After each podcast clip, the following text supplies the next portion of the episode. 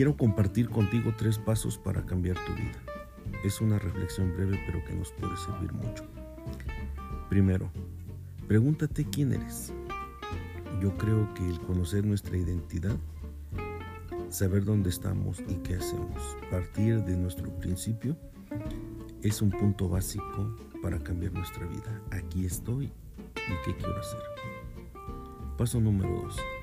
Pregúntate qué cualidades tiene esa persona que tú no tienes. Todas las personas somos diferentes.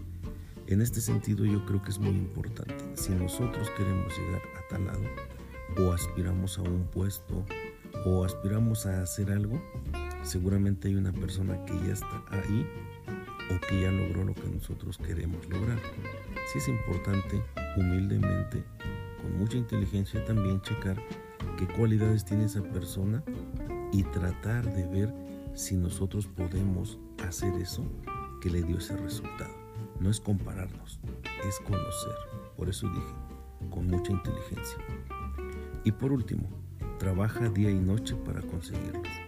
A mí me queda claro que un horario no puede ser la cárcel de nadie, pero sí es importante manejar el horario como una disciplina. Esa es la palabra correcta, disciplina qué horarios estás manejando.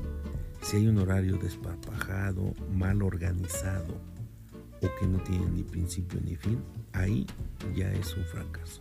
Ahí ya hay un error.